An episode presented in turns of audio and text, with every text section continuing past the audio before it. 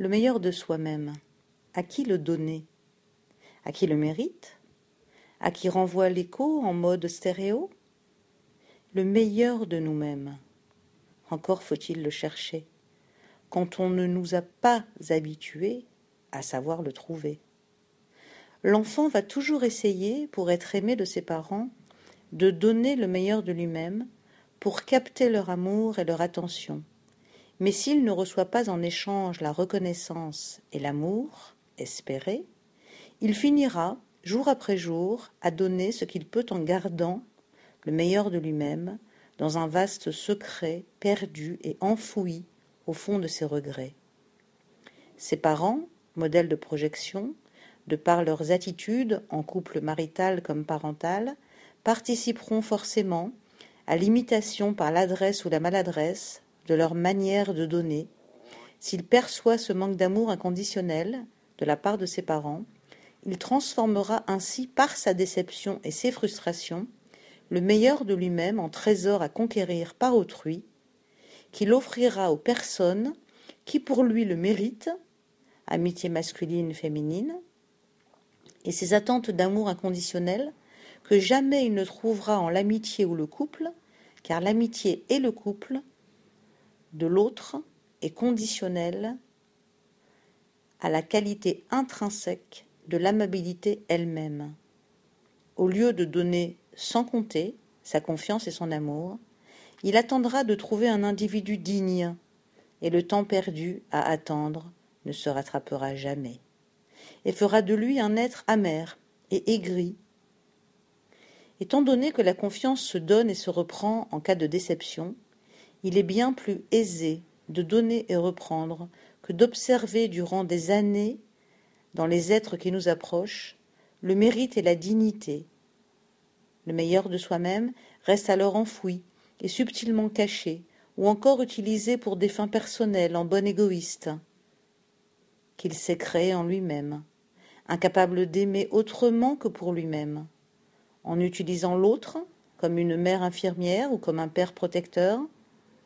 Il serait donc bon de reconsidérer l'amour en son centre, car donner le meilleur de soi-même se fait à la base, dans l'enceinte même de la famille, et se perpétue au dehors, au sein de la petite communauté environnante de chacun, pour se divulguer plus tard vers la société en général et vers l'autre en particulier.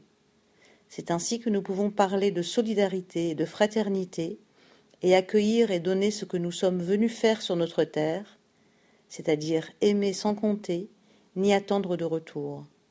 Si l'on donne le meilleur de soi-même à chacun, et que l'on est déçu du manque d'écho, il ne faut pas faire comme l'autre et devenir comme lui, mais être sélectif et continuer son chemin en donnant toujours et encore le meilleur de nous-mêmes. Il y aura alors deux groupes de gens, ceux qui sont perméables à la lumière de l'amour et ceux qui resteront dans un rapport de pouvoir et d'individualité. Les uns seront, les autres auront. Être et avoir. La société a condamné l'homme à naître par ce qu'ils ont et non pas par ce qu'ils sont. Au fur et à mesure, les jeunes réalisent l'illusion et se vengent par la destruction de l'autre ou même l'autodestruction, ne voulant plus croire en l'importance de se donner les moyens d'avancer, car l'effort, ils ne le connaissent pas. Ils ont trop cru à la facilité, en voyant publicité et consommation effrénée, et oublié que tout a un prix et que c'est à eux de le payer. Devenir responsable, autonome et équilibré, dans un désir d'être entier et d'avoir modéré. C'est donc à nous, parents tout d'abord, puis éducateurs et professeurs, de montrer l'exemple en donnant le meilleur de nous-mêmes à ceux qui plus tard perpétueront eux aussi ce don d'eux-mêmes envers leurs prochains. C'est pour cela que certains parents qui ont construit une famille en donnant le meilleur d'eux-mêmes à leurs enfants ressentent une déprime lorsque ceux-ci s'en vont, car ils ont tout basé sur leur don aux enfants et n'ont plus à qui donner le meilleur d'eux-mêmes, et se retrouvent ainsi frustrés de se sentir inutiles, sans ne plus pouvoir donner conseil, amour et protection à leurs enfants qui, autonomes maintenant, vivent leur vie de leur côté. Ils finissent par ressentir un sentiment d'abandon et d'inutilité. Si les parents donnaient le meilleur d'eux-mêmes à leurs femmes, maris et amis, ils ressentiraient plaisir et contentement d'avoir été des bons guides pour leurs enfants et apprécieraient la liberté retrouvée de penser à autre chose et profiter des nouvelles opportunités que leur offre leur vie, avec les enfants quittant le nid.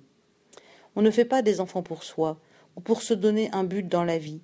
Les enfants doivent rester le fruit de l'amour, et lorsqu'ils s'en vont du nid, l'arbre continue sa vie et accueillera d'autres nids d'amis et bien sûr de petits-enfants et enfants qui reviendront heureux quelquefois dans leur nid initial. C'est pour cela que donner le meilleur de soi-même doit être un acte constant dans notre vie, afin de ressentir de manière permanente l'étincelle de l'amour, du don, du partage et de l'échange infini.